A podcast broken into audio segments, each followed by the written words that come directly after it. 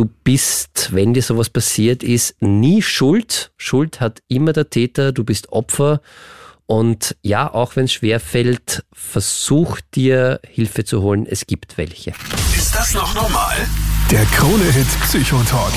It's Psychotalk Time. Ich freue mich, dass du wieder dabei bist. Ich bin's, Melly Tüchler. Gemeinsam mit unserem psychotherapeutischen Experten Daniel Matosch moderiere ich ja die erste Mental Health Talkshow Österreichs. Immer mittwochs von 22 Uhr bis Mitternacht.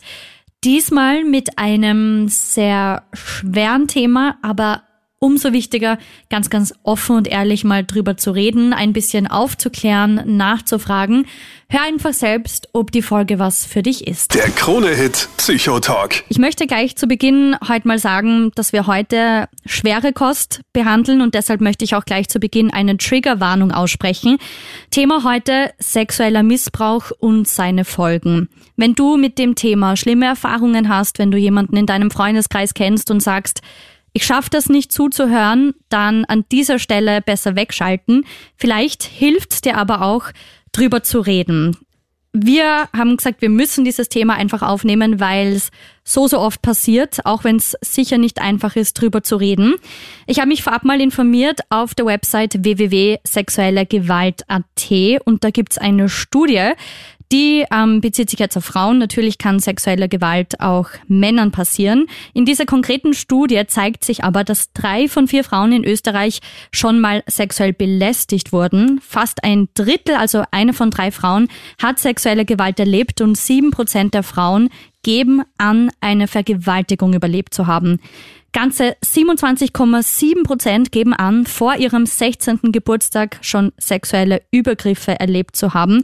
Und das sind nur ein paar der erschütternden Zahlen rund um das Thema sexuellen Missbrauch und die zeigen, dass das ein sehr, sehr wichtiges Thema ist und immer noch viel zu stark tabuisiert, weil kaum jemand weiß, wo man sich Hilfe holen kann, wie man das erkennt. Und deshalb wollen wir heute ganz, ganz offen mal über das Thema sprechen. Daniel. Ja, einen wunderschönen guten Abend. Und äh, ja, es ist manchmal schwer darüber zu sprechen, aber ich glaube, es ist ganz, ganz wichtig darüber zu sprechen, weil es wirklich, wie du gerade gesagt hast, enorm viele Menschen betrifft und ein Thema ist, äh, wo es ganz, ganz viele Vorurteile, Mythen gibt, wo es vielleicht auch ein bisschen Unwissen Unwissen gibt, vielleicht auch Unwissen, wo kann ich mir Hilfe holen und vor allem auch, äh, dass man manchmal gar nicht so am Schirm hat, also die Straftat, die sexuelle Gewalt oder sexualisierte Gewalt ist natürlich schrecklich und das eine, aber die Folgen davon sind das andere und da betrifft es dann mich in meiner psychotherapeutischen Praxis, weil das natürlich extremst viel mit einem Menschen macht. Wenn ich Opfer von sexualisierter Gewalt geworden bin, dann ist das gleichzusetzen mit einem Ausgeliefertsein. Hintergrund hauptsächlich äh, von sexualisierter Gewalt ist äh, in Wirklichkeit gar nicht so ein Trieb oder die Sexualität, sondern ich möchte Macht über jemanden anderen ausüben und meine Macht demonstrieren und den anderen kleiner machen und zeigen, äh, dass ich mehr Macht habe. Und äh, das kann natürlich in, in vielen Fällen zu einem massiven Ohnmachtsgefühl bei der, bei dem Betroffenen führen. Und das hat natürlich auch Auswirkungen auf die seelische Gesundheit und auf die psychische Gesundheit, auf die körperliche sowieso auch. Das heißt, da kann ganz viel, das ist eine Wunde, die einem dazugefügt wird und die man vielleicht gar nicht sofort sieht. Und das ist ja auch ganz häufig der Fall, dass wenn einem das passiert, wenn jemandem das passiert, dass man da völlig überfordert ist, weil das äh, ja eine Erschütterung eines Weltbildes ist und das ist im wahrsten Sinne des Wortes lebensbedrohlich, weil da wird eine Grenze überschritten mhm. in äh, vielen Fällen, wo ich mich nicht mehr wehren kann und wo andere Menschen etwas machen mit mir, was ich überhaupt nicht will. Und das hat Auswirkungen, das hat massive Auswirkungen, egal wann das passiert.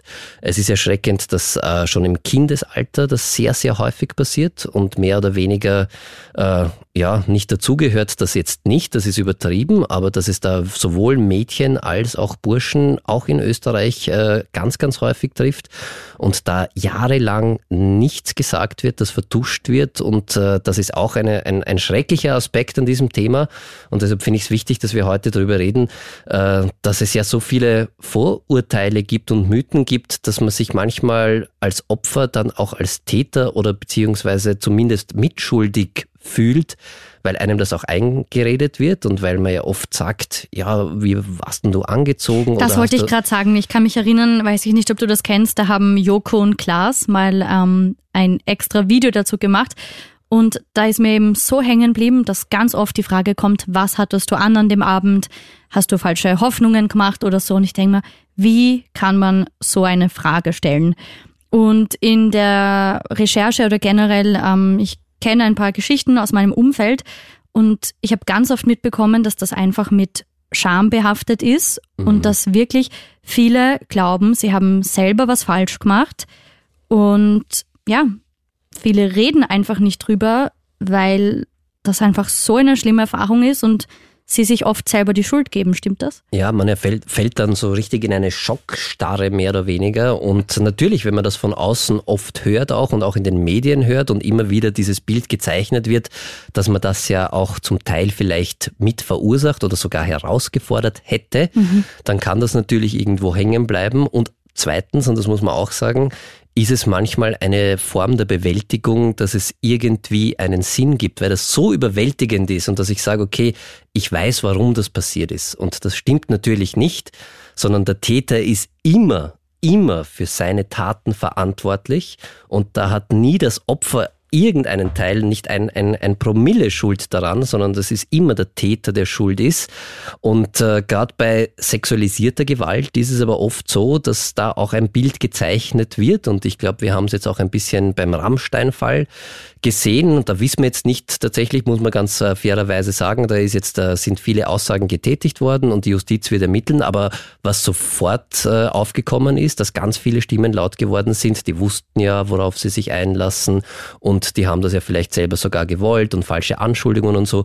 Und das ist einfach ein Bild, das dann auch irgendwie hängen bleibt. Und wenn mir das selber passiert, dann habe ich das natürlich vielleicht irgendwie ein bisschen im Hinterkopf. Und dann kann es sein, dass ich sage, okay, ja, vielleicht war ich da zum Teil ja auch selber schuld. Vielleicht habe ich es auch äh, herausgefordert, weil das halt sehr, sehr häufig so gesagt wird. Und das ist absoluter Blödsinn und Bullshit. Ein Täter ist immer für die Tat selbst verantwortlich und der oder die ist der Schuldige, die Schuldige. Und ich finde das ja irgendwie absurd, weil man würde ja auch zum Beispiel bei anderen strafrechtlichen Delikten nie fragen, wenn ich jetzt einen Diebstahl zur Anzeige bringe, würde ich ja nie fragen, was hast denn du angehabt? Stimmt. Oder warum hast du überhaupt etwas gehabt, dass es zu stohlen wert ist? Wie kann das ja. sein? Bist du nicht selber schuld? Das heißt, das ist eigentlich völlig also absurd. Also diese Täter-Opfer-Umkehr. Genau, und das passiert äh, leider sehr, sehr häufig und deshalb bin ich froh, dass wir heute mal offen drüber reden und dass wir das klarstellen, hoffe ich zumindest, und dass das äh, tatsächlich schreckliche Taten sind, die ganz viel mit äh, unserer körperlichen, aber natürlich auch mit unserer psychischen Gesundheit anstellen können mhm. und dass es da manchmal sehr häufig professionelle Hilfe braucht, da wieder rauszukommen. Und da finde ich es großartig, dass wir heute mit äh, Menschen reden können, die da auch gute Hilfe anbieten. Aber nur weil es Hilfe gibt, heißt das nicht, dass das äh, jetzt irgendwie alles kein Problem ist. Überhaupt nicht. Es ist ein Riesenproblem und ich finde, man soll es auch beim Namen nennen. Und auch in Österreich ist es weit, weit verbreitet. Du hast die Zahlen, die wirklich bei der Vorbereitung auf die Sendung, ich war schockiert, muss ich ehrlich sagen. Ja. Weil das wirklich, und wenn man ganz ehrlich ist, wenn man sich ein bisschen umhört, du hast auch gerade gesagt, jeder kennt fast jeden, dem das irgendwie schon einmal passiert ist. Ja, ich bin ja gleichzeitig auch Newssprecherin bei Krone Hit, also ich lese es wirklich täglich in den Nachrichten, aber auch eben im um Umfeld. Wenn man mal das Thema anspricht, dann sieht man einfach, wie viele Menschen schon konfrontiert waren damit, nicht drüber reden wollen, Erfahrungen gemacht haben und das ist einfach wirklich, wirklich schockierend. Und jeder einzelne Fall löst immer etwas aus und hinterlässt eine Wunde. Die ja. kann zwar irgendwann mal zur Narbe werden, dass sie nicht mehr so weh tut, mit viel Arbeit und viel professioneller Hilfe auch, aber trotzdem, das ist glaube ich auch wichtig, das kann man nicht vergessen. Das ist etwas, da ist, es ist wirklich eine Traumatisierung, das ist ein sogenanntes Man-Made Disaster und in der, äh, in der Traumatherapie unterscheidet man ja zwischen Naturkatastrophen oder halt irgendwas, was von mhm. außen kommt, Unfälle und so weiter.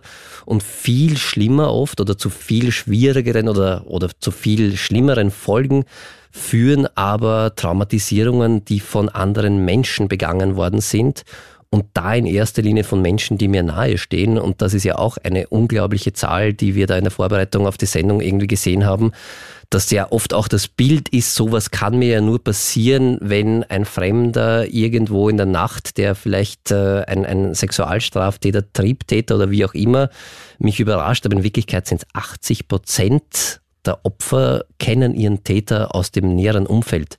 Und deshalb, also wirklich, und da das macht etwas. Ich Gänsehaut, ja.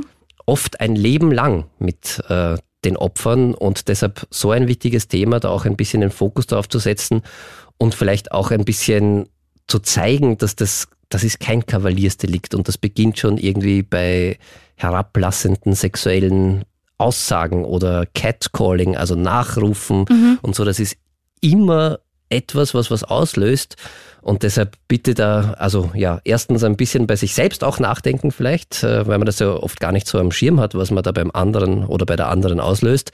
Und zweitens, ja, echt äh, nicht machen und wenn es passiert ist, dann Hilfe holen. Und ich weiß, dass das schwer ist und es dauert oft jahrelang, weil das natürlich etwas ist, wo man völlig überfordert ist in der Sekunde. Das ist wirklich eine, eine Traumatisierung, hat ja irgendwie da ist es, das ist so gefährlich und so lebensbedrohlich, dass ich, dass man da, dass, dass man, dass sich da Teile des Hirns ausschalten aus Selbstschutz und äh, dass man einfach dissoziiert, sagt man dazu, und sich so selbst irgendwie so gar nicht mehr wahrnimmt und auch Teile des des Sprachareals in unserem Hirn werden da deaktiviert. Das Wirklich? heißt, ich kann das manchmal gar nicht in Worte fassen danach. Das heißt, es hat jetzt nichts damit zu tun, nicht immer. Es kann auch sehr viel Scham da sein mhm. natürlich und hängt sehr vom Umfeld ab. Äh, und auch die Angst, wie geht das Umfeld damit um? Kommen dann solche Bemerkungen? Hast du das vielleicht herausgefordert oder du wolltest, was ja. auch immer in die Richtung. Aber das kann halt wirklich auch sein, dass das so bedrohlich ist, äh, dass das so einen schweren Schaden emotional anrichtet, dass ich es gar nicht in Worte fassen kann.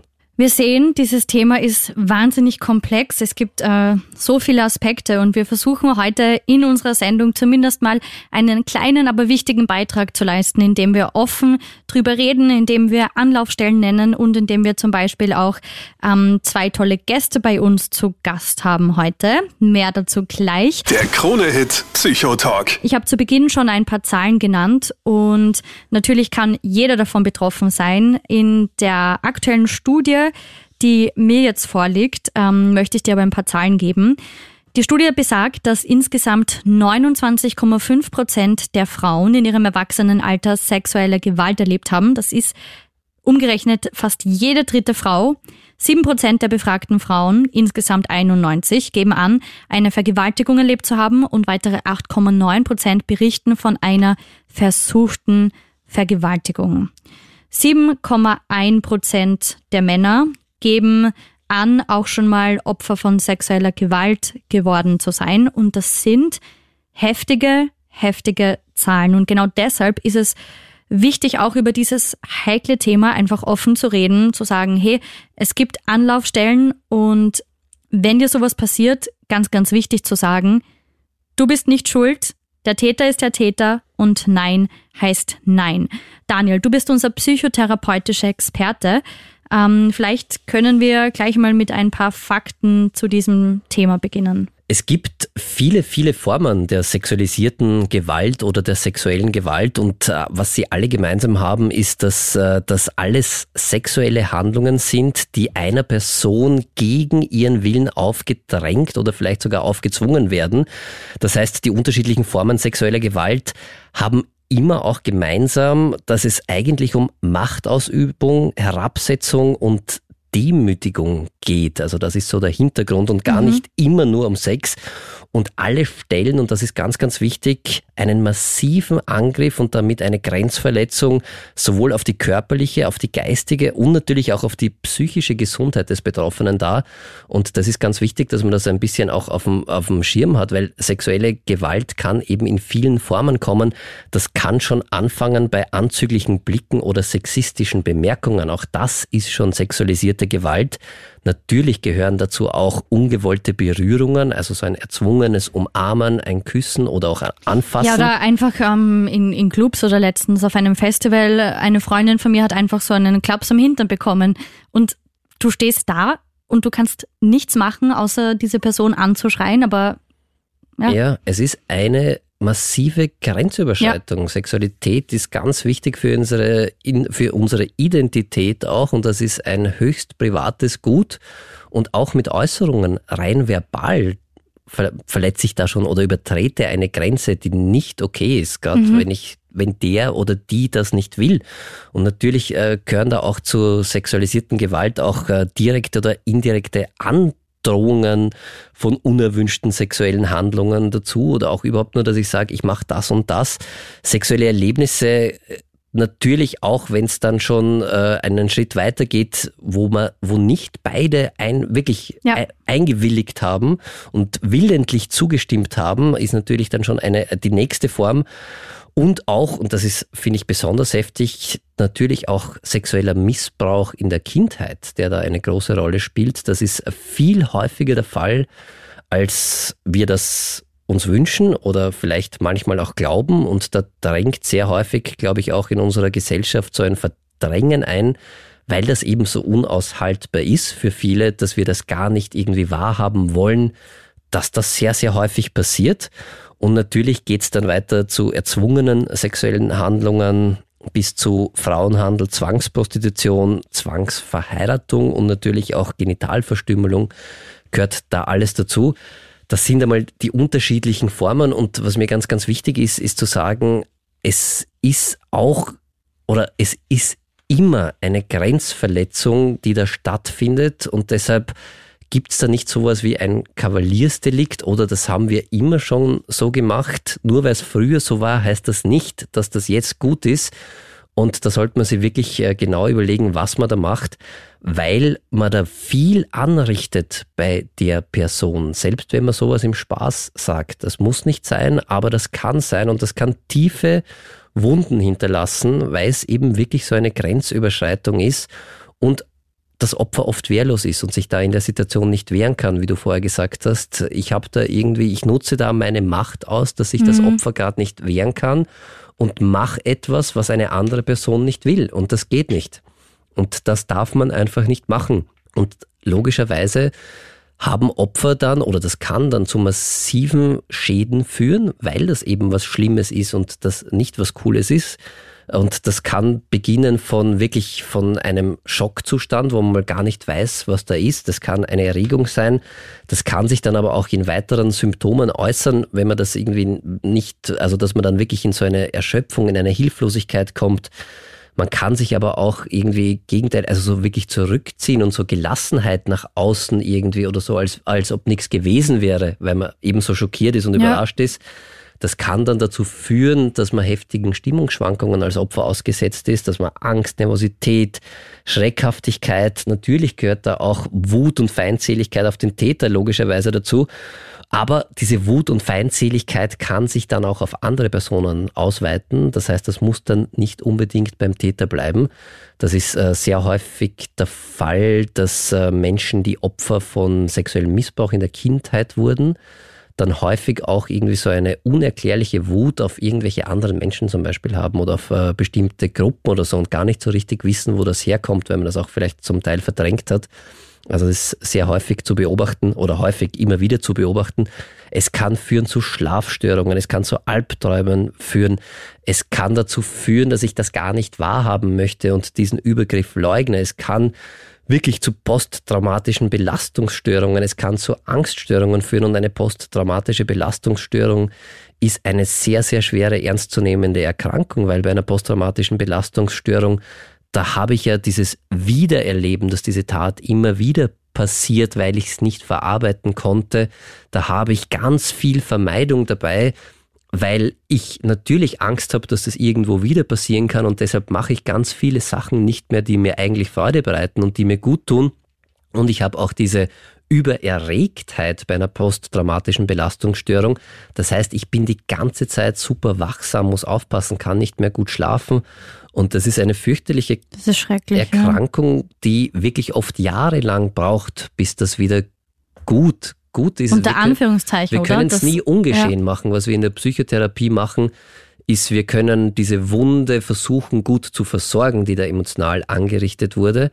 aber es wird immer eine Narbe bleiben. Das heißt, es ist wirklich äh, schrecklich, was man da anrichtet und vielleicht oft so gar nicht am Schirm hat, weil man ja glaubt, das ist gar nicht so schlimm. Und deshalb Aber in so Wahrheit wichtig, zerstört man auch irgendwie das Leben dadurch. man kann wirklich ganze Leben dadurch Mhm. zerstören. Es kann dann sein, dass die, derjenige, das Opfer sich nicht anders zu wehren weiß und dann vielleicht auch eine Suchterkrankung entwickelt oder irgendwelche eine Beruhigungsmittelabhängigkeit, eine Essstörung, die daraus resultieren kann, Persönlichkeitsentwicklungsstörungen, wenn das früh passiert ist. Das heißt, das ist wirklich etwas, was massive Folgen hat und äh, deshalb sehr, sehr ernstzunehmend ist. Und deshalb finde ich ziemlich cool, dass wir heute die Sendung machen, muss ich ehrlich sagen, weil man das Kind einfach einmal auch beim Namen nennen muss. Ja. Und das oft so passiert, habe ich das Gefühl, dass das so schrecklich ist, dass man gar nicht irgendwie Man hinschauen lässt möchte. das Thema irgendwie aus, ja?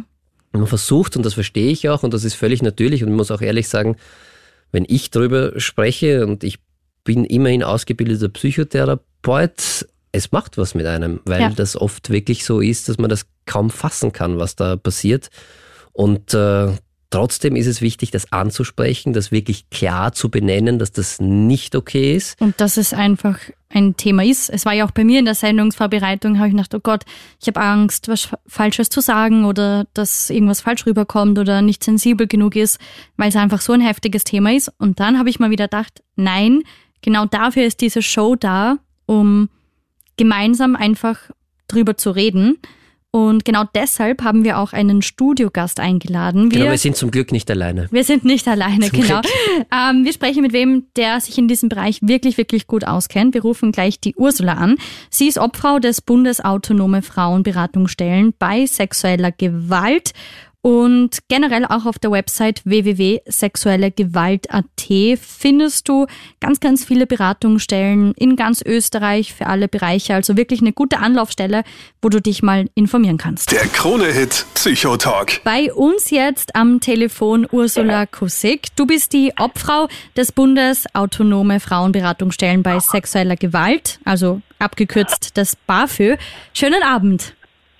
Ebenfalls schönen Abend und danke für die Einladung. Ja, schön, dass du Zeit hast, mit uns zu plaudern.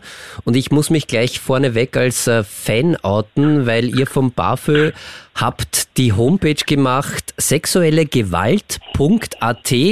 Und ich finde sie großartig, aber vielleicht möchtest du ganz kurz vorneweg erzählen, was macht sie überhaupt? Ja, also wir sind eine NGO, beziehungsweise im BAföG sind neun NGOs, also in jedem Bundesland eine. Wir sind Beratungsstellen.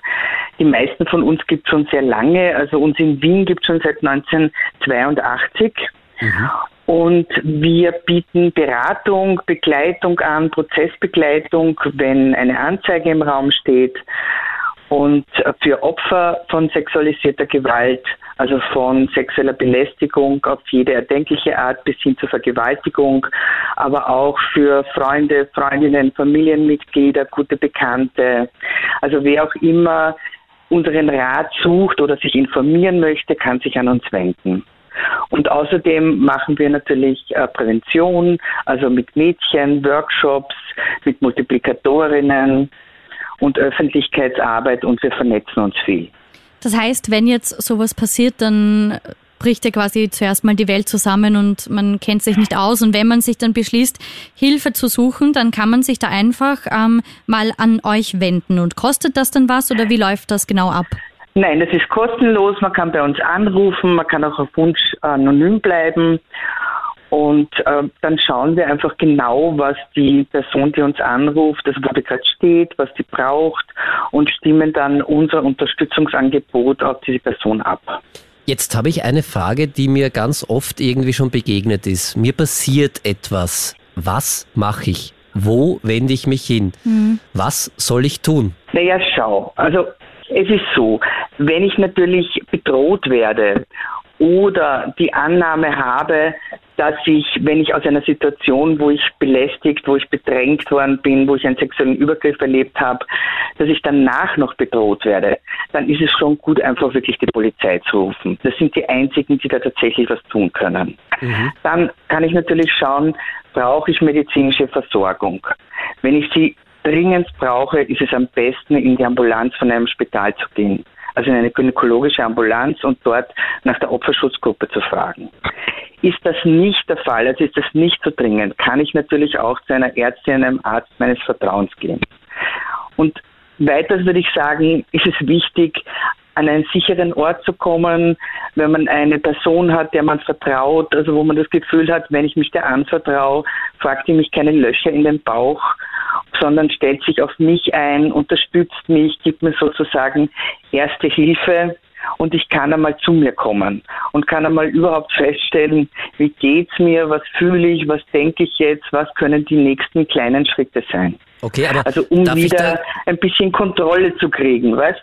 Darf ich da ganz kurz einhaken? Erste Hilfe heißt also nicht in so einem Fall gleich das Problem zu lösen oder einen Racheplan zu Nein. schmieden? Okay, ja genau. Das Nein. ist, glaube ich, glaub ich, wichtig, weil das ist oft so, das ist oft so der ja, Handlungsimpuls, den man hat und deshalb finde ich, dass ja, das ganz wichtig ja. ist, dass man das hervorhebt. Das heißt, erste Hilfe ist was dann? Erste Hilfe ist einfach da zu sein. Also zu schauen, was, was die Betroffene braucht. Das kann sein, einfach ihr was zu trinken zu machen, eine Kleinigkeit zu essen, ihr eine Decke zu geben, ihr einen Schlafplatz zu geben, sie ein bisschen ausruhen zu lassen, eben wie gesagt, sie nicht zu bedrängen, sondern zu sagen, willst du drüber reden, ja auch das Gefühl zu vermitteln, also ich bin Zuhörerin, wenn du reden willst, ich halte das aus, aber wenn du nicht reden willst, ist das auch okay. So. Das heißt wirklich. Ganz einfache Dinge. In so einer Situation, glaube ich, also ich weiß nicht, eine fast ganz schwierig, oder? Aber ja, aber in Wirklichkeit heißt es wirklich nur da zu sein. Mhm. Und zu dem Thema genau. habe ich auch ähm, eine Frage vorab bekommen von der Krone-Hit-Hörerin Julia. Die spiele ich mal kurz. Hallo, hier ist Julia aus Niederösterreich. Ich habe mal von einer betroffenen Freundin gehört, dass eine Anzeige eh keinen Sinn macht, weil die Polizei einem ja nicht glaubt und auch nichts wirklich so unternimmt.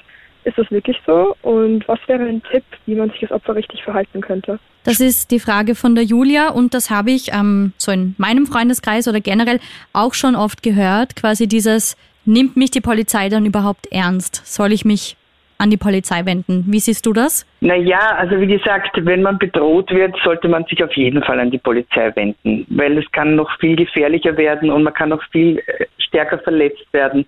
Und wenn man das verhindert, dann finde ich das gut. Ja, ob die Polizei dich ernst nimmt, ob die Polizei dir glaubt, das ist natürlich eine Frage, wer bei der Polizei sitzt. Also wir haben sehr, sehr gute Erfahrungen und wir haben auch weniger gute Erfahrungen.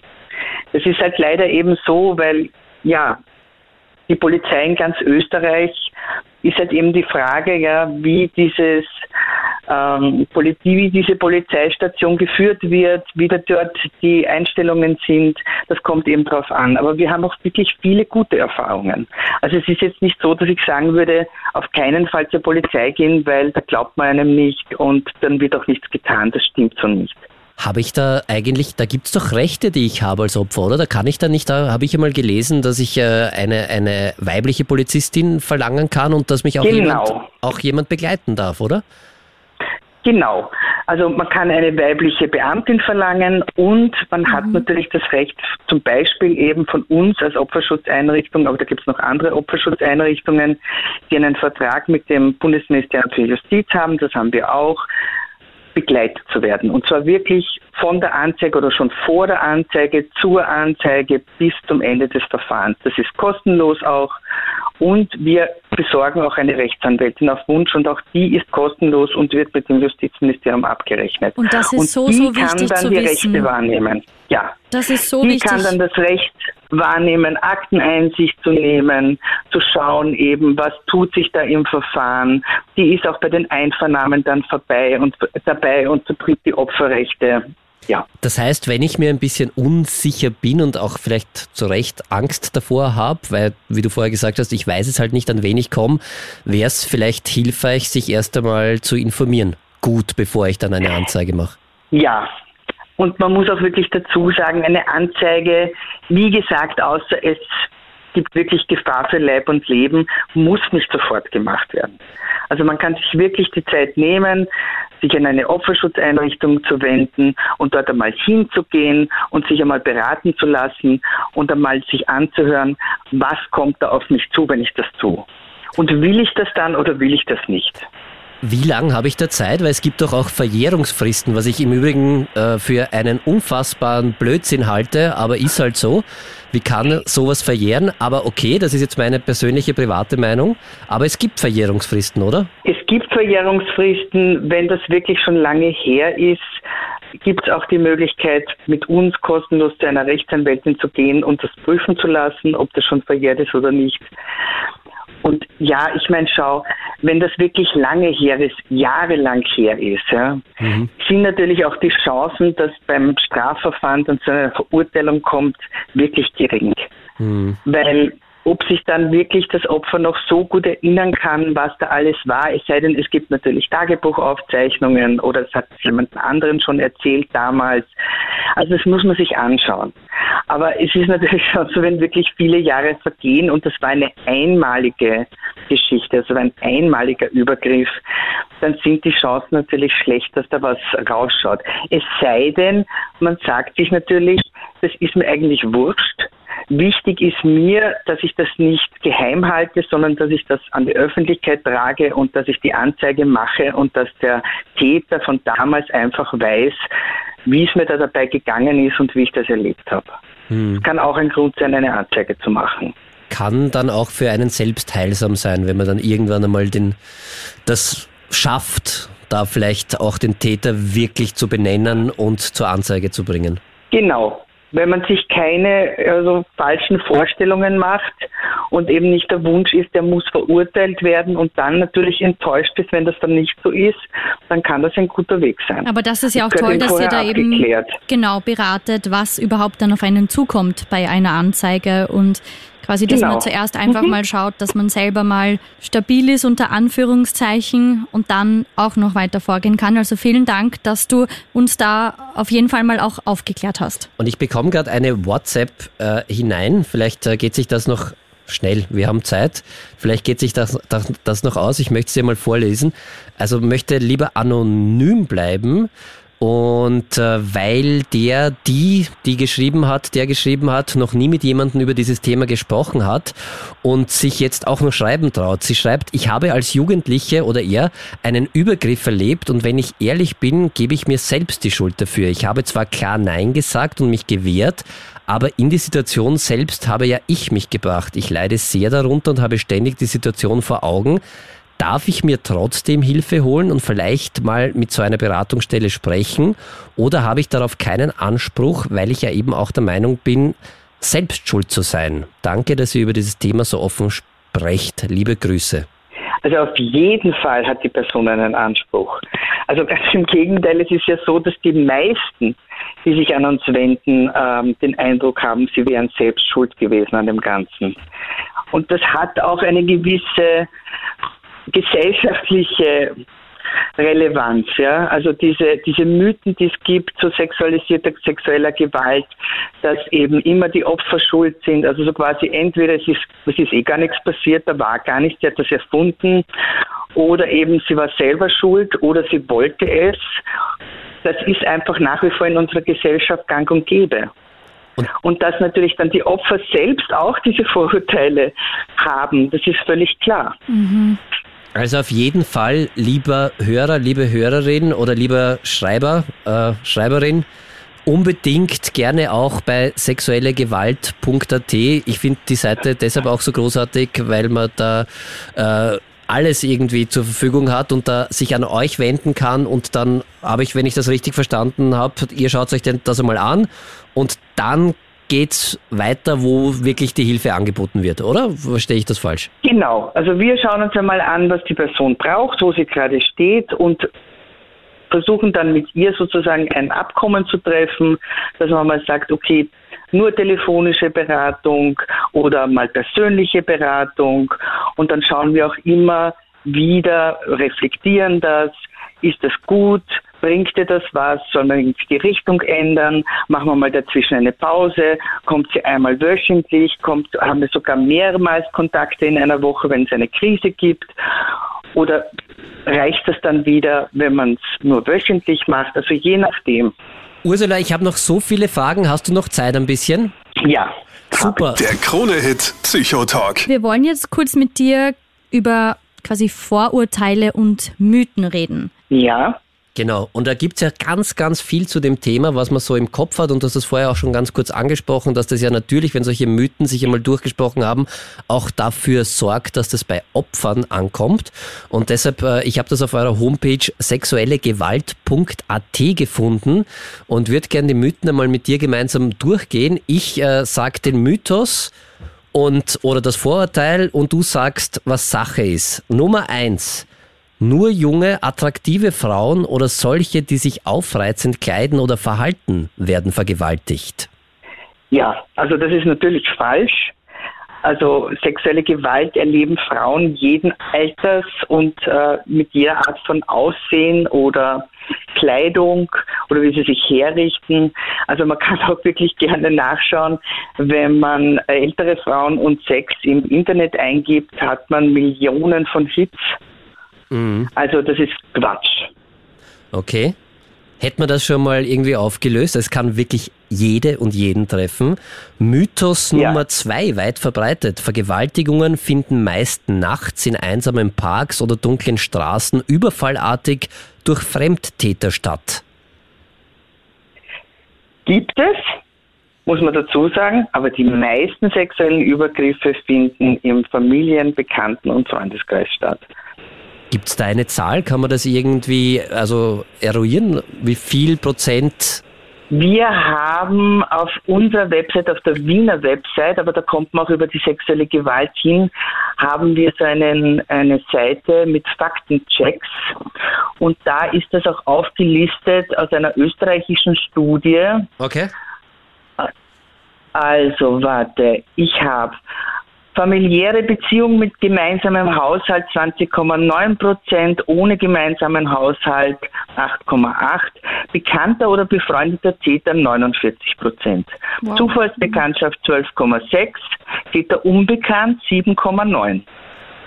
Das ist ein deutlicher Unterschied. Das heißt, wenn ich das jetzt ganz ja. kurz, und ich war in Mathe nicht so gut, aber über zwei Drittel sind das dann, die aus dem ja, nahen genau. Umfeld kommen. Wow, okay. Genau, genau. Nächster Mythos, nächstes Vorurteil, das es gibt. Frauen und Mädchen können sich doch heutzutage einfach wehren, verbal und auch körperlich. Ja, das ist eine Sache. Natürlich, wenn man sich das einfach so überlegt, also da gibt es auch Studien dazu, wo vor dem Studiensetting Frauen gesagt haben, na, das lasse ich mir nicht gefallen, das ist ganz klar. Also da ging es um eine Situation, wo ein Vorstellungsgespräch stattfindet und der Interviewer einfach nur blöde Bemerkungen macht, also jetzt nicht einmal übergriffig wird, ja. Mhm. Also fragt zum Beispiel, äh, ob man ein BH trägt, ja. Also okay, ja. wo die vorher gemeint haben, na klar, sage ich dem, was soll denn das? Und in der Interviewsituation haben sich das die meisten dann doch nicht getraut.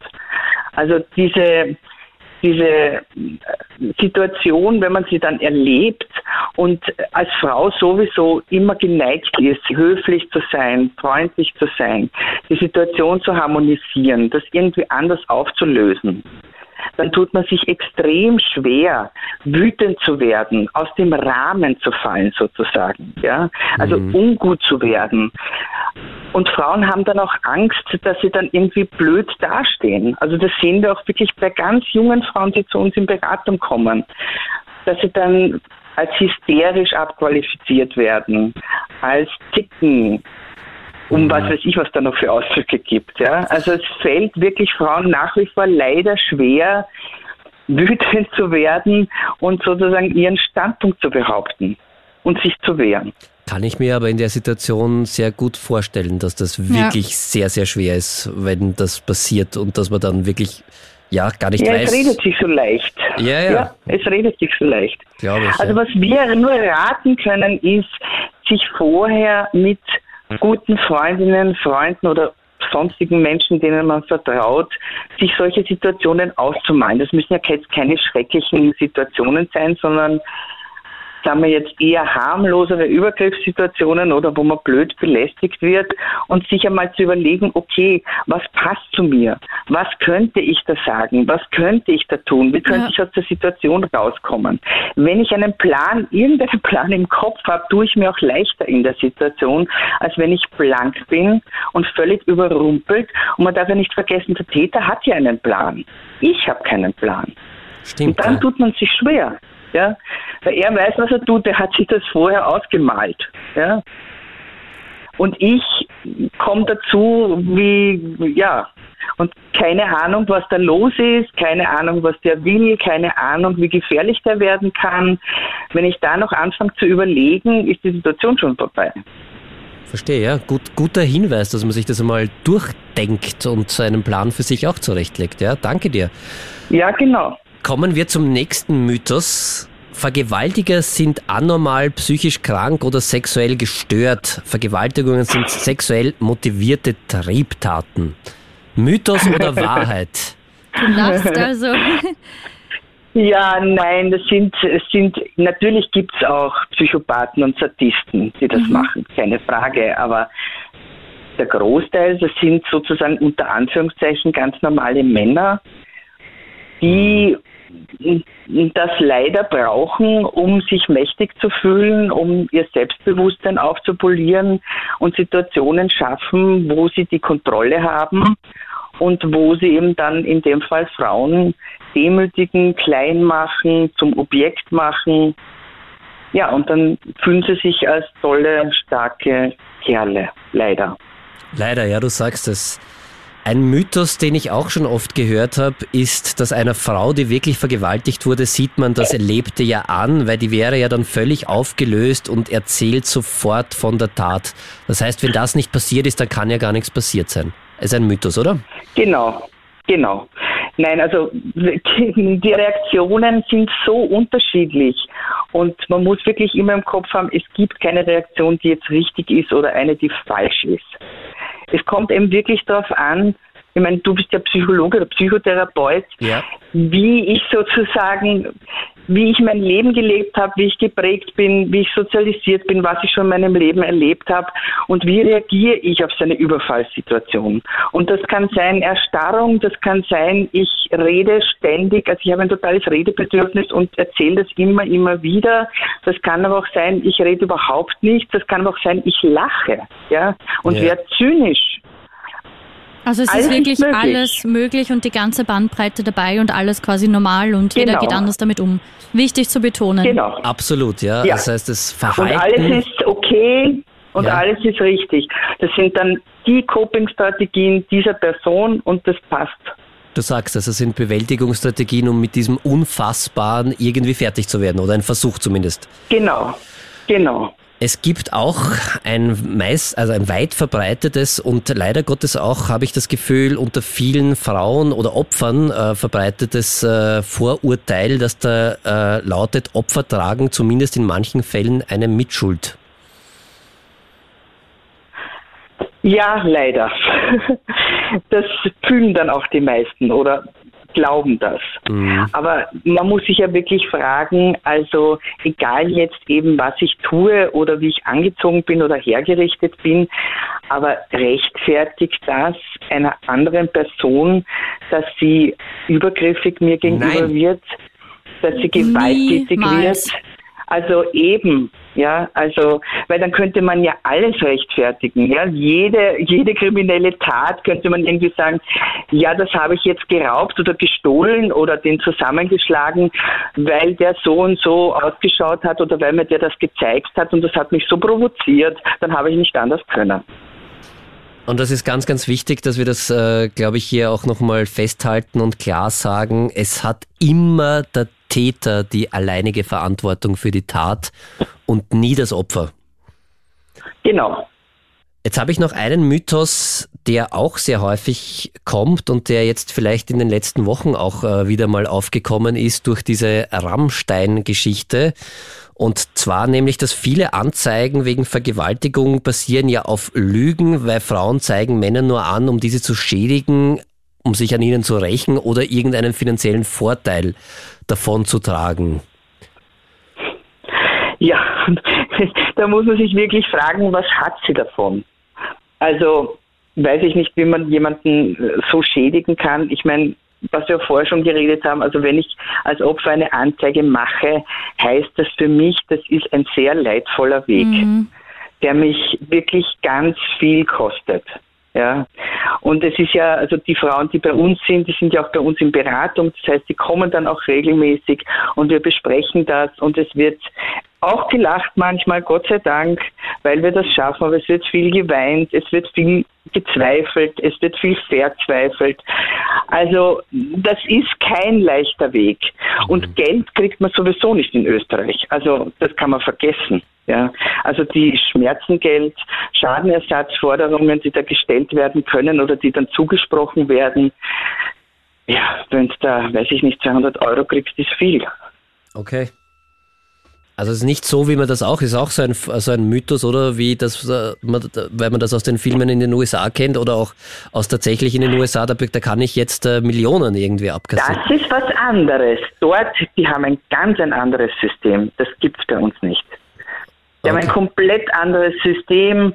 Also auch von der, die Staatsanwaltschaft ist ja, die werden ja dort gewählt. Also da gibt es auch ein ganz anderes Prozedere bei Gericht, wo dann wirklich irgendwie gekämpft wird und wo es Kreuzverhöre und ich weiß nicht, was gibt. Das gibt es bei uns alles nicht. Ja. ja also, also bei uns du kriegst kein Geld, äh, du, wie gesagt, musst meistens eben öfter aussagen. Das Ganze kann bis zu, was habe ich unlängst gehabt, einen, ein Strafverfahren, das über drei Jahre gedauert hat, wo man Drei Jahre? Hängt. Wow, okay. Ja, ich meine, es ist sehr lang, aber ich sage ja, schlimmstenfalls kann das drei Jahre oder über drei Jahre dauern.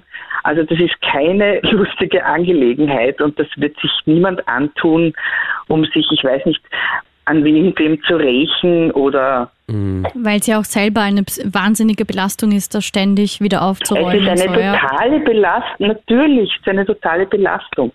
Und, und wenn ja. dann das Ver ja, Entschuldige, wenn das Verfahren eingestellt wird oder wenn es einen Freispruch gibt, also wo ist dann der Schaden für den Täter? Und das weißt du ja vorher nicht, ja, wenn du ja. dich darauf einlässt. Die gute Nachricht also, wollte ich sagen, ja. was du jetzt erzählt hast, irgendwie nachdem du drei Jahre dabei warst, heißt das, dass das Opfer, auch wenn das drei Jahre dauert, nicht allein gelassen wird.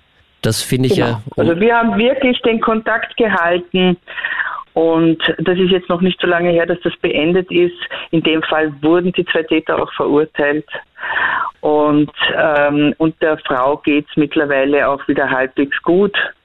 Also okay. das war eine erfreuliche Geschichte. Ursula, ich kann nur noch mal Danke sagen für die Arbeit, äh, die ihr leistet vielen, und nochmal auf sexuellegewalt.at hinweisen. Ich finde die Seite wirklich großartig. Da findet man auch so viel zu rechtlichen Themen, eben über Tabus, Begriffserklärungen, die richtigen Hilfestellen und ihr seid einfach wirklich großartig, was ihr macht. Danke dafür. Und hast du noch etwas, was dir wichtig ist, was du Krone Hit unseren Hörerinnen ganz Österreich sagen möchtest, wenn du was wünschen dürftest? Ja, also zuerst einmal vielen Dank für die Blumen. Und was ich vielleicht jetzt spontan gerne noch sagen möchte, ist, lassen wir uns nicht unterkriegen.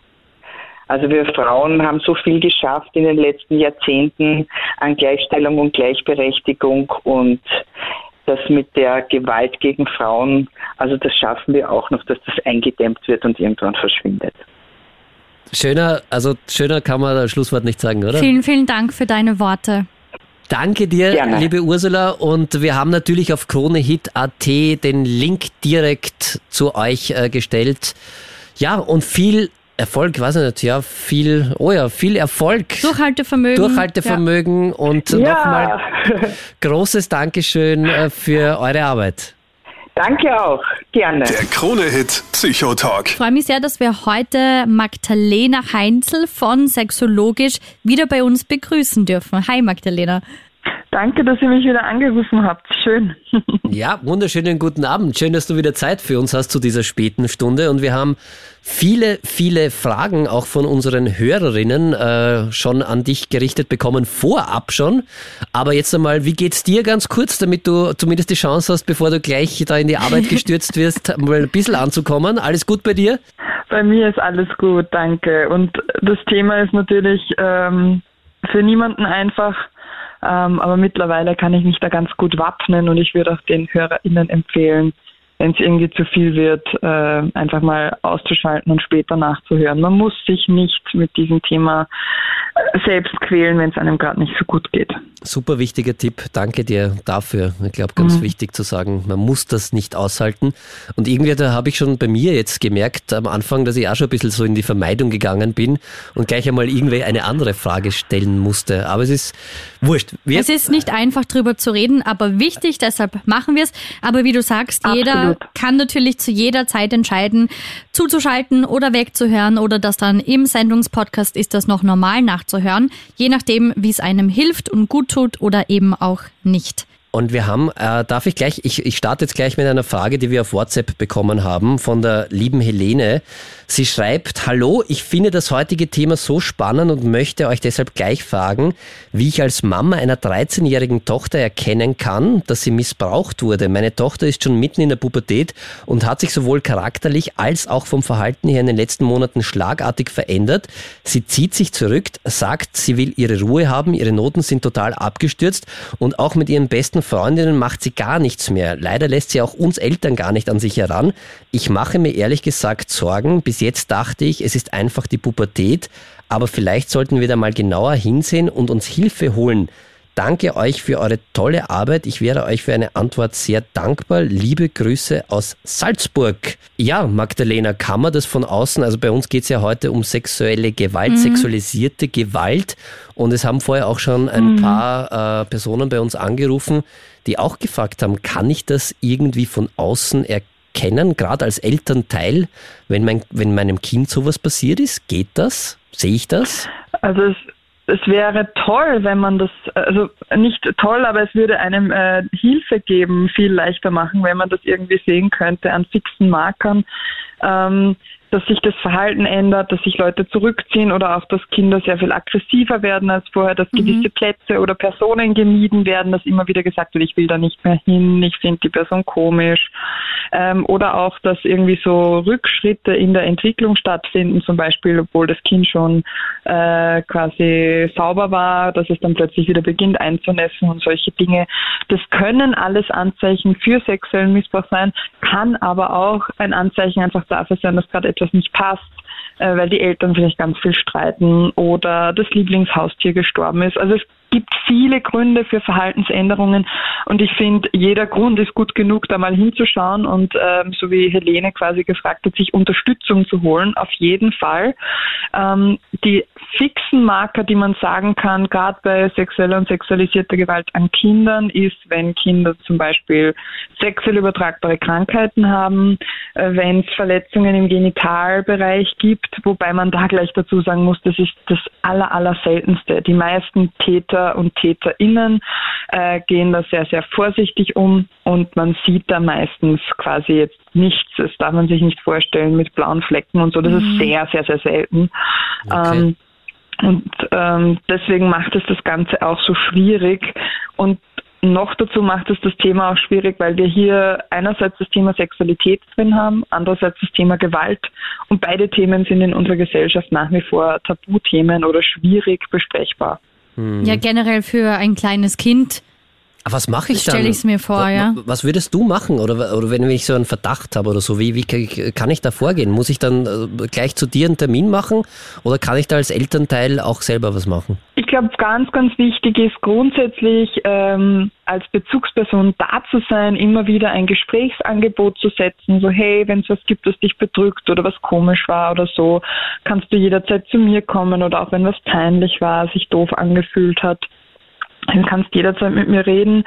Ähm, wenn Kinder von Anfang an auch wissen, okay, ich kann mit meinen Bezugspersonen auch über Sexualität sprechen oder Genitalien richtig benennen, dann können sie es auch benennen, wenn sie da jemand berührt. Und Erwachsene verstehen, was sie meinen. Das mhm. ist nämlich ganz häufig das Problem, dass dann halt äh, Pipimatz oder, oder Schneckchen oder sonst irgendwas gesagt wird, wo sich niemand auskennt mhm. und Kinder dann versuchen zum Beispiel von Übergriffen zu berichten und die Erwachsenen es einfach nicht checken.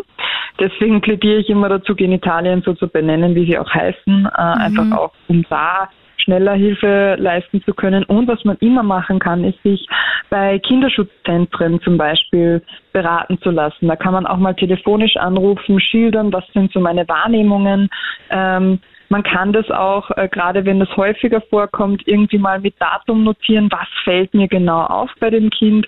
Zum Beispiel jedes Mal, wenn es von der äh, Mama nach Hause kommt, dann oder in die, wieder in die Schule kommt, dann wirkt es irgendwie sehr verwahrlost oder oder äh, aggressiver als sonst. Mhm. Also gibt es irgendwie so Regelmäßigkeiten und es tut gut, diese Dinge mal niederzuschreiben, damit man sie nicht die ganze Zeit im Kopf haben muss und ähm, damit man sich auch gut daran erinnern kann und es abgelegt ist.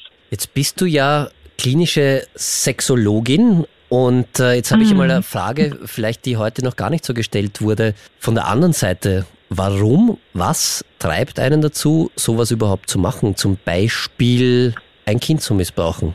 Es sind sehr unterschiedliche Motive. Was man aber dazu sagen muss, und das wird leider in den Medien immer äh, zusammengewürfelt, ist, nicht alle Menschen, die Kinder sexuell missbrauchen, sind pädophil.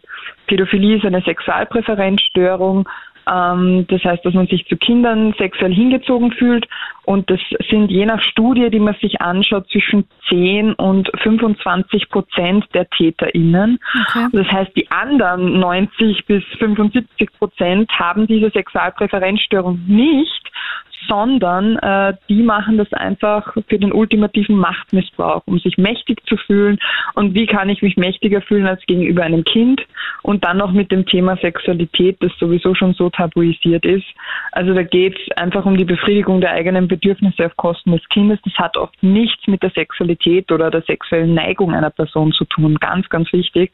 Und sehr viele Menschen, die eine pädophile Neigung bei sich bemerken, werden quasi nicht übergriffig, sondern holen sich Unterstützung Unterstützung. Und ähm, da gibt's Therapieplätze und Unterstützungsformen. Und ich finde es ganz wichtig, wenn man das bei sich bemerken sollte, sich nicht selber zu verurteilen, sondern zu schauen, mhm. dass man nicht straffällig wird. Und ich gehe davon aus, dass das wahrscheinlich jetzt nicht nur bei sexuellem Missbrauch gegenüber Kindern so ist, sondern dass diese Macht oder dieses Machtspiel oder dieses Bedürfnis, irgendwie Macht zu haben, ja wahrscheinlich auch bei sexualisierter Gewalt äh, bei Erwachsenen ein, ein wirklich großes Motiv ist, oder? Absolut, ein sehr großes Motiv tatsächlich. Ähm, wobei wir da auch sagen müssen, ähm, auch das ist jetzt gilt jetzt nicht nur für Kinder, sondern auch für Erwachsene. Wir haben da ganz häufig das Bild davon, dass irgendjemand im Dunkeln oder am Schulweg lauert und dann äh, die Leute ins Auto zerrt und dort quasi vergewaltigt. Mhm. Wir wissen, dass die meiste sexuelle und sexualisierte Gewalt im sozialen Nahfeld stattfindet, äh, beziehungsweise bei erwachsenen Frauen in Beziehungen sind es meistens die PartnerInnen, ja, traurigerweise. Mhm. Ähm, das muss man auch mal sagen, weil das ist eine traurige Wahrheit. Und bei Kindern sind es so zwischen 90 und 80 Prozent sind es Menschen, die dem Kind bereits bekannt sind, äh, aus der Familie, Freundinnen, Bekannte, aus Vereinen und so weiter. Und da hilft halt die klassische Präventionsfloskel von äh, pass auf, dass du bei niemandem einsteigst. Mhm. Äh, die, diese Geschichte kennen alle Kinder so, na, ich darf nichts Süßes annehmen von Fremden, nicht mit Fremden mitgehen. Das hilft da nicht, aber es funktioniert wunderbar, weil es macht Angst und die Kinder checken, okay, meine Eltern oder Bezugspersonen kriegen da auch wirklich Angst.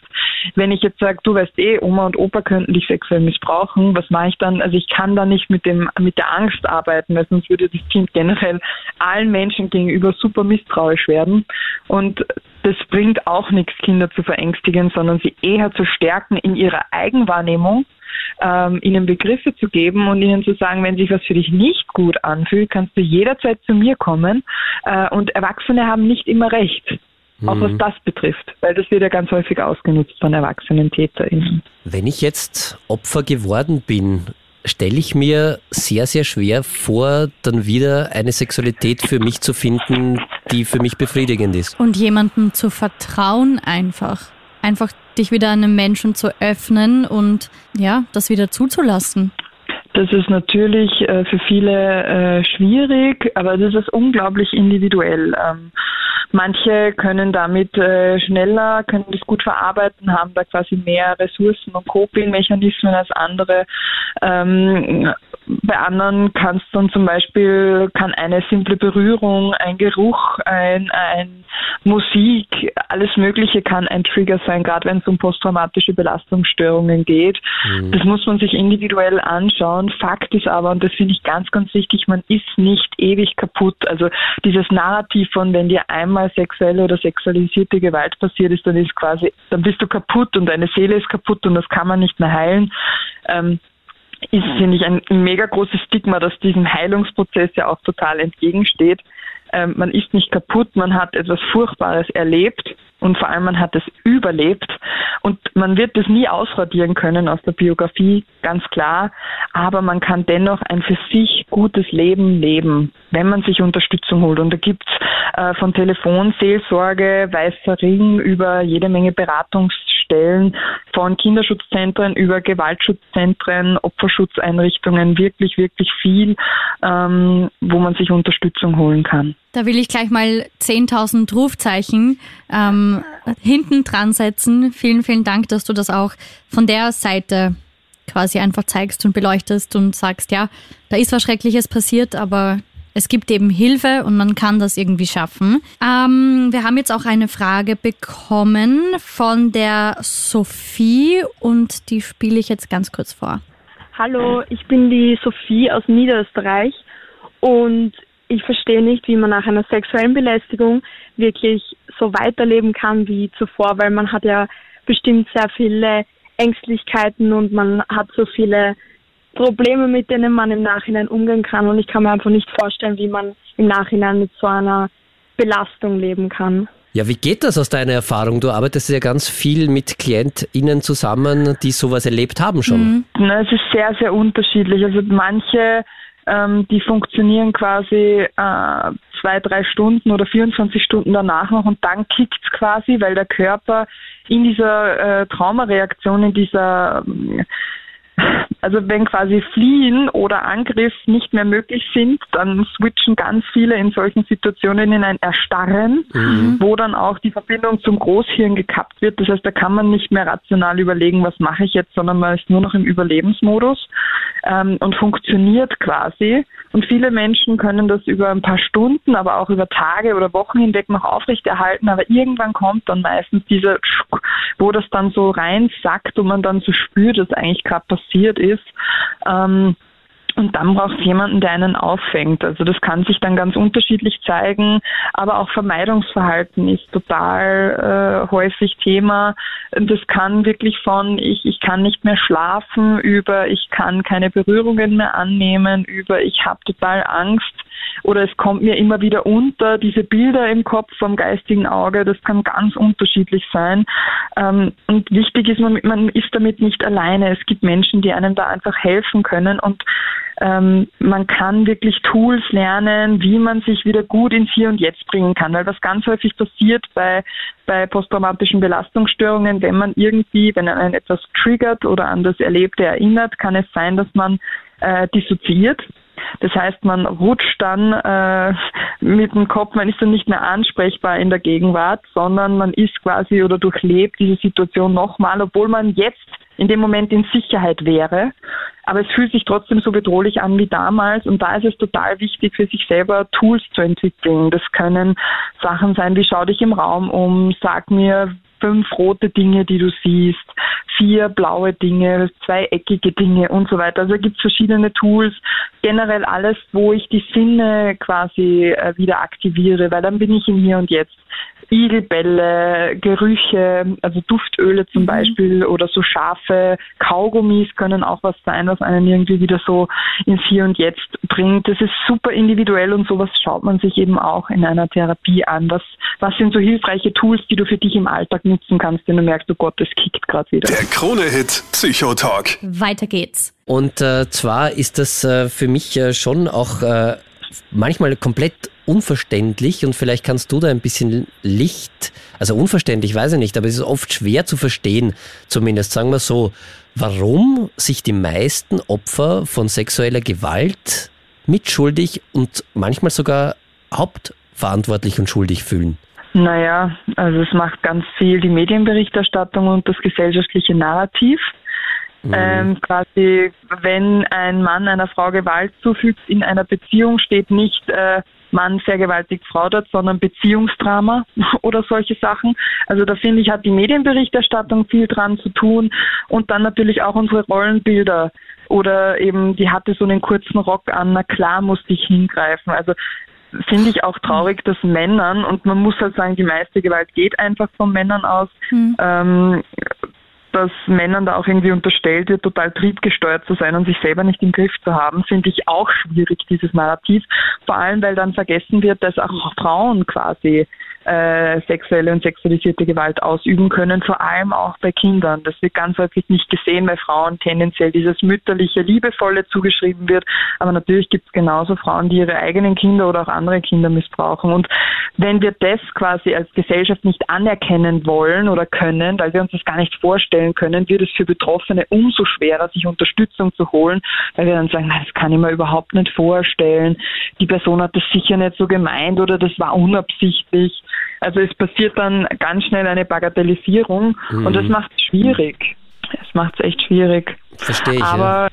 zum Glück arbeiten da ja ganz viele Menschen schon dran, das äh, aufzudröseln, hinzuhören, hinzuschauen ähm, und natürlich auch dieses Stigma, so sie wollte es ja oder gerade Frauen wird auch ganz häufig unterstellt, wenn es jetzt irgendwie Menschen in höheren Positionen sind, die will dem ja nur ans Bein pinkeln und die Karriere ruinieren und so, die hat sich das ausgedacht, damit sie jetzt irgendwie gut dasteht, mhm. aus Rache. Ähm, da gibt es ja tausend Gründe und was auch traurigerweise oft mitschwingt, ist, selbst wenn ich zur Polizei gehe, äh, da muss ich mich zuerst mal nochmal im Detail ausfragen lassen, weil natürlich ganz genau Details erhoben werden müssen. Das passiert manchmal mehr oder weniger sensibel, je nachdem, ob die BeamtInnen geschult sind mhm. oder nicht. Mhm. Dann kann es immer noch sein, dass, äh, dass gesagt wird, na, es steht Aussage gegen Aussage, das Verfahren wird gleich eingestellt. Wenn ein Verfahren stattfindet, dann dauert das oft wirklich lange, bis man quasi eingeladen wird, vor Gericht dann nochmal zu sprechen. Dann äh, hat man da grundsätzlich als, als Opfer natürlich auch besondere Rechte, aber da wird man auch nicht immer gut begleitet, weil einem das oft auch nicht bewusst ist. Dann äh, kann man retraumatisiert werden, wenn man das nochmal im Detail erzählen muss. Und, das erfordert und dann ist es auch viel Energie. Aussage gegen Aussage. Ja. Energie und die Wahrscheinlichkeit, dass es tatsächlich zu einer Verurteilung kommt, ist ultra gering. Also das liegt, glaube ich, bei, bei drei bis maximal zehn Prozent der Fälle. Also es ist wirklich gering und sich dann diesen Aufwand anzutun, sich immer damit konfrontieren zu müssen. Ich verstehe, dass ganz viele Betroffene das äh, deswegen nicht machen wollen oder erst nach einer gewissen Zeit, wenn sie so weit stabilisiert sind, dass sie sagen, okay, ich kann jetzt drüber sprechen ohne dass ich dissoziiere oder in Tränen ausbreche oder so. Ich finde das alles furchtbar, was du erzählt hast gerade. Muss ich Also bei mir löst gerade irgendwie eine ja. unglaubliche Ohnmacht irgendwie so aus, weil ich denke mir, wow, okay, das Dieses ist... Dieses machtlose Gefühl und einfach zu wissen, hey, mir ist da was Schlimmes passiert, wieso bekomme ich nicht die quasi Hilfe und Gerechtigkeit und... Ja, und es ist ja wirklich, ja. wirklich erschreckend, dass es so ist. Ja, da müsste echt viel geändert werden. Gibt es gute Nachrichten es schon von schön, deiner wenn Seite wir aus? einfach mal ja schon, ich glaube, es wäre einfach schön, wenn man einfach mal anerkennt oder zuerst mal sagt, ich glaube dir das, was du erzählt hast. Denn ich sage, dass tatsächlich jemand sich so eine Lüge erdichtet und sich diesem ähm, ganzen Aufwand aussetzt, ja. einfach so, das ist so, so selten. Das heißt, das wäre schon mal schön, wenn wir das einfach, wenn uns das jemand erzählt, zu sagen, danke für dein Vertrauen, äh, tut mir furchtbar leid, dass dir das passiert ist. Wie kann ich dir helfen oder möchtest du, dass ich dir helfe? Oder wollen wir dort anrufen bei der Beratungsstelle und so weiter? Ähm, und glauben, finde, tatsächlich, ja, jemanden glauben ja. und ernst nehmen ist so wichtig, weil da ist man ja eh in einer massiven Krise, weil einem das passiert ist und ich stelle mir das so fürchterlich vor und schrecklich vor, da ist mir das passiert, dann öffne ich mich jemandem und äh, dann kommt als erstes, naja, so schlimm wird es nicht gewesen sein und das, ja, vielleicht mhm. er das nur ein und das ist ja. es, also wenn, wenn man sich da versucht, hineinzuversetzen, dann äh, muss man ja echt, also ja bitte, glauben wir doch den Menschen, wenn sie was sagen. Ja. Ja, und ich glaube, das Gute ist auch, dass sich in der Gesellschaft da etwas tut, dass generell kleinere Grenzverletzungen schon äh, nicht mehr so Standard sind. Denn genau da fängt es an. Also Täter und Täterinnen versuchen einfach sukzessive Grenzen zu verschieben, zum Beispiel jemandem nachpfeifen, jemandem einfach so auf den Arsch hauen. Also gerade in der Gastro ähm, ist es ja oft noch gang und gäbe, na Kunde ist König und so, das muss man sich dann halt gefallen lassen. Ähm, oder auch so Kommentare zum Körper, zum Aussehen, irgendwie zwischen die Beine greifen und so und dann heißt, stell dich nicht so an, ähm, das wolltest du ja. Oder wenn man quasi mit jemandem schon geschmust hat, ähm, dann wollte man ja quasi auch alles andere und solche Dinge. Und das muss, glaube ich, einfach noch viel mehr in die Köpfe der Menschen, dass wir nicht von irgendjemandem Gedanken lesen können, was die Person gerade will oder mhm. nicht. Und dass selbst wenn ich sage, ich habe total Bock auf Sex mit dir, ich, selbst wenn ich schon Sex habe, währenddessen jederzeit sagen kann, okay, und jetzt nicht mehr. Und dann muss die Person aufhören. Also es gibt kein Recht auf irgendwas, nur weil ich etwas zugestimmt habe davor. Extrem und wichtig, Schweigen dass du das nochmal betonst. Ja. Also ja. Genau, da gibt es einfach viele vielen, Dinge, vielen Dank, über die wir uns als Gesellschaft beschäftigen, also ja, unterhalten sollten. Machen wir gerade und danke dir dafür, für diese Anregungen, die, glaube ich, jeder sich einmal durch den Kopf gehen lassen sollte und das wirklich ernst zu nehmen ist, weil, wie wir heute auch schon gehört haben, es kann ganz, ganz viel anrichten und zu ganz, ganz viel Leid führen. Mhm. unser Gespräch hat jetzt irrsinnig viele Emotionen in mir ausgelöst. Also äh, sehr viel zum Nachdenken angeregt. Vielen Dank, Magdalena. Mhm. Ja, danke dir vielmals und einen, ja, oder gibt's noch was, was du sagen möchtest? Haben wir irgendwas vergessen? Ich glaube, mir wäre noch wichtig zu sagen, wenn jemand äh, jetzt sagt, okay, pff, ich merke, bei mir kommt gerade ganz viel hoch, mhm. ähm, einfach beim Weißen Ring anrufen. Die haben eine 24-7-Hotline, das ist kostenlos, da kriegt man Unterstützung ähm, und sich wirklich Hilfe holen. Man muss das nicht alleine aussitzen und man ist nicht schuld. Egal, was dir passiert ist, egal, was du davor gesagt oder getan hast, du bist nicht schuld. Die Schuld und Verantwortung liegt immer beim Täter. So ist es.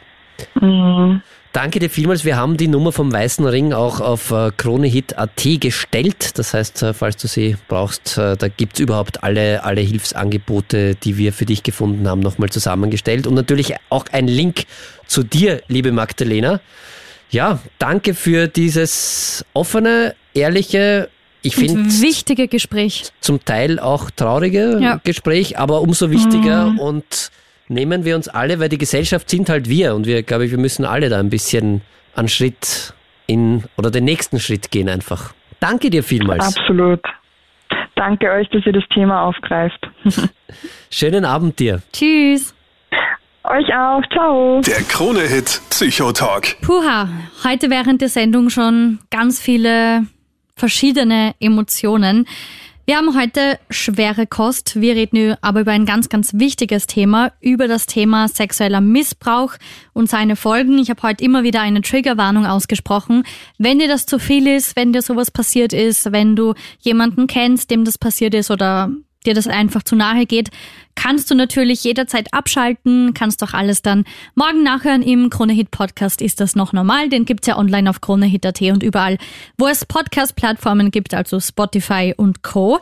Und zum Schluss, ähm, ich check gerade unser WhatsApp-Handy. Darf ich kurz davor noch sagen, ja? es ist äh, wirklich ein schweres Thema heute gewesen. Ich finde es aber großartig, dass wir das gemacht haben, weil es eben Fall. so viele betrifft. Und wenn man sich nochmal die Zahlen vor Augen führt, die wir ganz am Anfang der Sendung gesagt haben, über 74 Prozent der Frauen haben tatsächlich schon laut einer aktuellen neuen Studie in Österreich im Laufe ihres Erwachsenenlebens sexuelle Belästigung erfahren. Und äh, viel schlimmer fast noch ist, dass die Zahl der Vergewaltigungen in Österreich auch eine sehr, sehr hohe ist. Jetzt muss ich nachschauen, damit ich das nicht falsch sage. Sieben Prozent haben angegeben, schon eine Vergewaltigung erlebt zu haben und äh, weitere 9 Prozent, also insgesamt sind es dann 16 Prozent, berichten davon, dass es einen Vergewaltigungsversuch gegeben hat. Das ist fast jede fünfte Frau. Und das ist wirklich, wirklich erschreckend. Mhm. Und deshalb finde ich, es ist ein riesiges Problem, das ja. wir haben als Gesellschaft insgesamt. Und ich finde es cool, dass wir es angesprochen haben. Und jeder, der Hilfe braucht, auf Kronit.at haben wir die besten Anlaufstellen für dich zusammengestellt bitte klick dich rein und du bist, wenn dir sowas passiert ist, nie schuld. Schuld hat immer der Täter, du bist Opfer. Und ja, auch wenn es schwer fällt, versuch dir Hilfe zu holen. Es gibt welche. Vielen Dank für deine Worte, Daniel. Ähm, kann ich nur unterstreichen. Danke auch, dass du jede Woche mit mir hier über diese wichtigen Themen quatscht und wir das gemeinsam zum Thema machen. Und jetzt würde ich gern noch ähm, gemeinsam die Nachricht vom Hermann beantworten. Er kommt aus Niederösterreich. Er schreibt, dass er unsere Sendung jede Woche hört und auch heute davon gefesselt ist, dass er uns schreiben muss. Also vielen Dank, Hermann. Er schreibt, ich selbst habe sexuellen Missbrauch erlebt, als ich ein Kind war und das hat mich viele Jahre meines Lebens gekostet. Ich hatte große Aggressionsprobleme und habe mich in sehr schlechten, sehr engstirnigen Kreisen bewegt. Als Jugendlicher habe ich als Schutz vor so einer Gefahr, wie ich sie erlebt habe, alles und jeden, der mir zu nahe gekommen ist, abgestoßen. Ich habe Minderheiten klein gemacht und bin über sie hergezogen. Irgendwann hat diese Wut und all der Hass auf die Welt zu ernsten Konsequenzen geführt und ich war gezwungen, mich meinen Taten und mit meiner Vergangenheit auseinanderzusetzen. Jahrelange Therapie hat mich erkennen lassen, dass ich meine Erlebnisse in der Kindheit nie verarbeitet habe und all der Hass auf andere in Wahrheit nur ein unbeholfenes Mittel war, um mich selbst sicher und besser zu fühlen. Es tut mir ehrlich leid, wie ich mit anderen Menschen umgegangen bin. Heute habe ich mein Leben wieder im Griff und deshalb kann ich nur die Empfehlung abgeben, holt euch bitte Hilfe, wenn euch sowas passiert. Es ist eure Lebenszeit, die ihr sonst unter Anführungszeichen dem Täter schenkt und die beste Befreiung ist es, glücklich zu sein und sich die Macht so zurückzuholen. Danke euch für diese Sendung zu diesem wichtigen Thema. Liebe Grüße und schönen Abend. Puh, das ist eine berührende Nachricht. Besser Danke, Hermann, für dein Vertrauen. Könnte ich es auch nicht sagen. Puh, ja. Lass mal so stehen, oder? Sehr schön. Bitte holt euch Hilfe. Es ist eure Lebenszeit und die beste Befreiung, glücklich zu sein und die Macht zurückzuholen, schreibt er.